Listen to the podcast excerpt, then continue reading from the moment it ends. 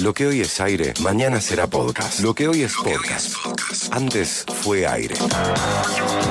Para escuchar cuando quieras y en donde quieras. Punto de encuentro. Contenidos para escuchar.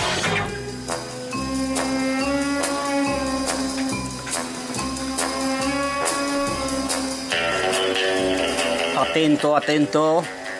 Me copia. Me copia. Detective 1. Hola, hola Robert, ¿cómo está el equipo? ¿Cómo va? Qué linda noche, qué noche. Nuevamente el biceleste, eso ya nos predispone, nos predispone a un ritual, a una comunión, a estar eh, celebrando y hacerlo con compatriotas, así que es distinto, ya tiene otro sabor, ya los sabores están puestos también por el sentimiento al biceleste que nos inunda. Absolutamente, absolutamente. Estamos en comunicación con el señor Franco Colamarino, el detective del sabor, de sabores. Así es, lo correcto, ¿verdad? El único, el único detective de sabor de el condado, ¿no? Exactamente. Porque ha esta es habido falsos, liga. ¿no? Ha habido no, no, falsos. es verdadero. Lo ¿Eh? está diciendo correctamente. Está bien. Es una confederación mundial de detectives culinarios y bueno, estoy representando a una vasta zona de nuestro país. Este, después hay compatriotas, pero como esto es como el mundial, ¿viste? Hay hay también un detective holandés que en estos momentos vamos no no vamos a estar llevándonos muy bien hasta que por lo menos pasemos la siguiente instancia y así sucesivamente, ¿no? Y así sucesivamente. ¿no? Por suerte. vendrá el Por- detective brasilero al que tendremos que superar también. Bueno, bueno. Para desarrollar, claro, claro, Detective de Sabores, el eh, podcast que conjuntamente hacemos a Utuco. Eh, y me parece, me parece, si no me equivoco, que estamos con los sentimientos profundos y cómo no vamos a hablar de lo que pasó esta semana con eh, uno, una de las celebraciones que creo que debe ser, por lo menos en los posteos de las redes que he visto, eh, es enorme. El Día Nacional del Mate, ¿no? Exactamente, Robert, el 30, cada 30 de noviembre se homenajea a nuestra institución estrella, algo tan argentino y que por supuesto también penetra en el universo de Utuco con sus particularidades. Tenemos una forma de tomar mate en Córdoba que un poco difiere de otras partes, ¿no? Eh, La Pampa tiene el mate cimarrón, bien amargo, cebado de una manera, y Córdoba siempre con, con sus yuyos y con eh, peperino y con el cedrón, por ejemplo, entre otros hierbas. Y el, tacit- También y el de burro, el de burro, ¿no? Claro, el burrito, y el otro día hablamos también de hierbas y, y también lo tomamos a una temperatura mayor, en general se toma en algunas partes del país eh, a 76, 77 grados y en Córdoba siempre es un poquito más, eh, siempre es, más, a pesar de la térmica y de lo que sea, eh, lo tomamos más caliente, dentro de otras particularidades, también en la penetración del mate dulce en Córdoba sigue siendo alta, porque nuestro paladar, como lo venimos diciendo, tiene un fuerte arraigo dulcífero y, y eso también se transmite en el mate. Y por otro lado, el mate está viviendo un- una nueva era, ¿no? Con este, este hábito que por la pandemia no, no pudimos, eh, se tuvo que terminar, ¿no? El hábito de compartir la bombilla pasó a ser algo que estaba prácticamente prohibido, naturalmente por los consejos de los organismos de salud. Y eso modificó, este, o todavía se sigue modificando, esto de que en general la gente anda con su propio mate, a diferencia de lo que era, ¿no? Eh, eh, o en otra hora, pre-pandemia, donde nosotros nos compartíamos libremente, nunca pensamos en el mate como un agente transmisor de alguna enfermedad, el coronavirus nos puso pata para arriba, es esa gran costumbre, y por supuesto que eso modificó hábitos, eh, un hábito y hoy queda solamente suscrito para la familia como algo exclusivo, ¿no? Uno, uno comparte el mate con su propia familia y con algún amigo con el que tiene una afinidad y que bueno, naturalmente sabe que, que- que puede contar con, con esta red de contagio. El, el SARS lamentablemente todavía no se fue, entonces esta, esta tendencia tiene que seguir siendo respetada, no compartir bombilla. Por otro lado, hay un auge de una uruguayes, ¿cómo diríamos? no? Eh, Una tendencia uruguaya. una tendencia uruguaya de tomar mate esto explotó con la selección argentina, que se llevó la yerba este, uruguaya y algunos, bueno, y todas las polémicas, somos expertos en, en, hacer polémicas y realmente si la Argentina va a llegar a la final, que tome la yerba que quiera, realmente eso no me preocupe. Tampoco no era yerba uruguaya, sino que era yerba brasilera, al estilo uruguayo, porque esa producción de yerba los uruguayos no tienen eh, prácticamente, y las yerbas que ellos consumen son, son de origen brasilero, y son despaladas, una costumbre que nosotros no teníamos, y que ahora está pegando fuerte, y, pero está pegando fuerte sobre todo en un sector muy, muy importante, y por eso es, es también lindo mencionarlo en el universo de Utuco, porque como sabemos el mate fue parte de las tertulias de nuestra independencia, ¿no es cierto? De todos esos movimientos pre-independencistas que venían al mate como protagonistas. La gente, nuestros patriotas estaban tomando mate, eso también ocurría en Córdoba, pero en algún momento empezó a correrse, o sea, la clase alta, la aristocracia, en algún momento de la historia no quiso más el mate.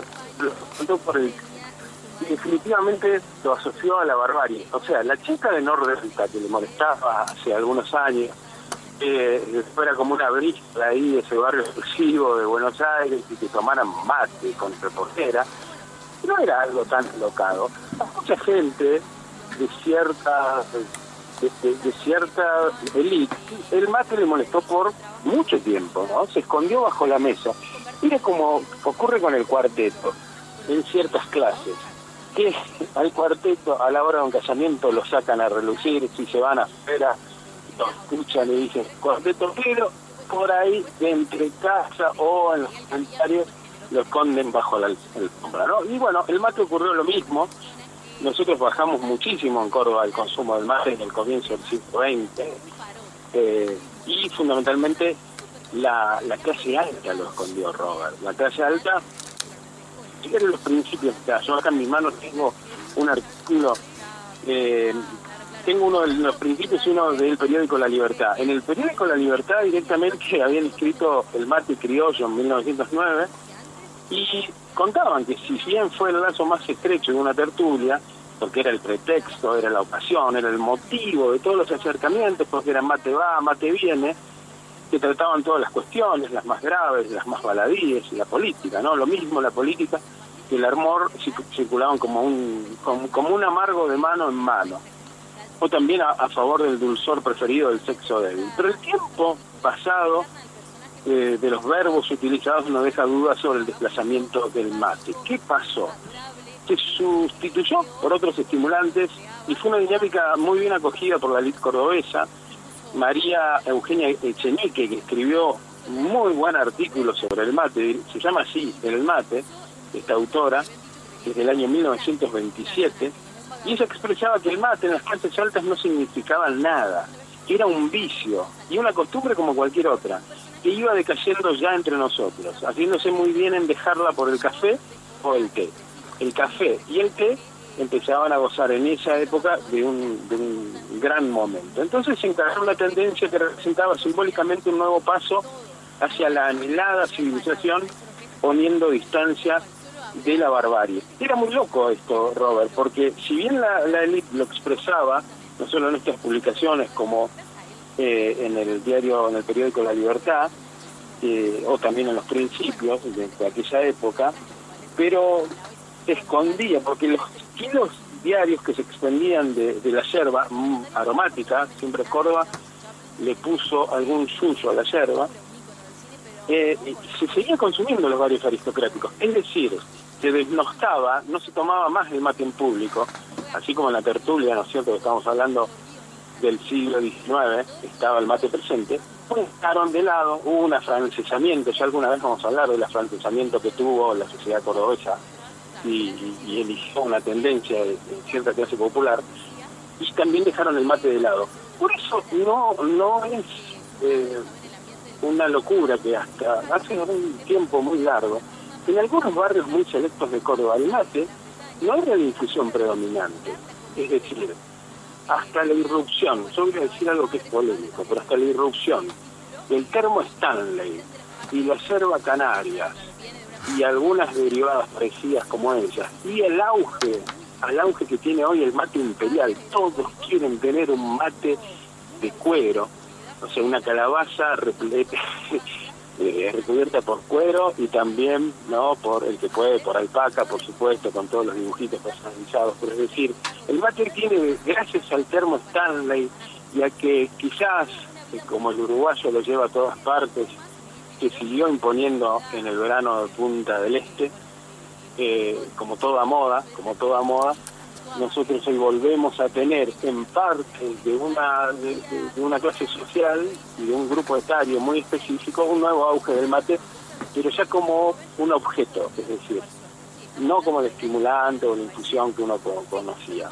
Y naturalmente, este, justo con este auge, eh, con, este auge ¿no? de, las hierbas de origen uruguayo de, o, fundamentalmente de origen brasilero, pero que se consumen en Uruguay, a, a, a tener a mate como algo que ya no es defenestrado por una clase social. Hoy podés tomar mate en algún círculo, es decir, hay campañas con torneos de polo, por ejemplo, donde la aristocracia se manifiesta eh, que naturalmente, y el mate ya, por ejemplo, es protagonista, hay una marca muy importante que invierte muchísimo, eso no es casualidad, el mate puede estar también en esos niveles de la sociedad que nosotros en algún momento lo escondimos, ¿no? lo escondimos abajo de la alfombra. Veremos qué sucede, el consumo mate, a pesar de los impuestos que tiene el sector y de los aumentos que hubo, eh, ha sido récord este año. Este, se publicaron con esto del Día del Mate las cifras y realmente estamos, es el mejor momento del mate y un poco está esto, ¿no? Es una mezcla. En cierto sector tiene una moda y también están los que siguen, ¿no? Con su con su mate de, siempre. No sé cuál es el tuyo, Robert. ¿Cuál es tu estilo? ¿Cuál es, ¿Cómo preferís vos tomar mate? Porque cada uno tiene, ¿no? Es como... Mira, no sé si, no sé si, si, si pasarme para la etapa de camionero, como, como te contaría la etapa camionera, o si querés que te hable de otra etapa en la cual, mira, esta clase de historia que diste, porque esto es una clase de historia lo que acabas de contar, te la puedo ratificar sobre dos familias cordobesas, aristocráticas, si querés. Una representante de la vieja aristocracia argentina. Este, eh, yo trabajé 12 años en la constructora Rogio y estaba mal visto tomar mate en esa constructora. Luego pasé a otra constructora de, si querés, de, de, de las nuevas constructoras este, electroingeniería, que trabajé 22 años, y en ese lugar recibir un mate de su presidente era casi la legitimación de que eh, eras ascendido. Eh, no, no podía no decirte eh, completar todo esto que dijiste porque forma parte, si querés, de, de, todo un, un mundo, de, de, toda una descripción. Realmente, Franco, te escucharía toda la noche, hermano. Eh, esas descripciones que, haces, viniendo, mira, desde la comida, ¿no? Desde, desde el lugar que, lo, lo, planteas con, tanto abordaje cultural, con, tanta pedagogía y con tanta claridad. Eh, además, te debes haber leído libros y libros para que en estos minutos nosotros podamos descifrar, si querés, yo simplemente con dos anécdotas simples de mi vida corporativa de, comunicador, eh, también se puede ver ahí eh, la tradición cordobesa, si querés, reflejada en las clases sociales, ¿no? Naturalmente, son ejemplos muy muy claritos los que vos pusiste. A mí me pasó con una revista de moda, con la que tenía también en su momento, y, de 20 personas que trabajamos en, esa revista que marcaba tendencias, y la sigue haciendo también. Eh, solamente dos, dos nomás tomábamos mate, no era no era algo visto y, estoy hablando de 20 años atrás. Hoy, hoy yo ya no frecuento generalmente esos círculos, pero sí sé que hoy un mate imperial con un termo Stanley, ¿no es cierto? Y una yerba de origen uruguayo que tiene el nombre parecido a un pajarito.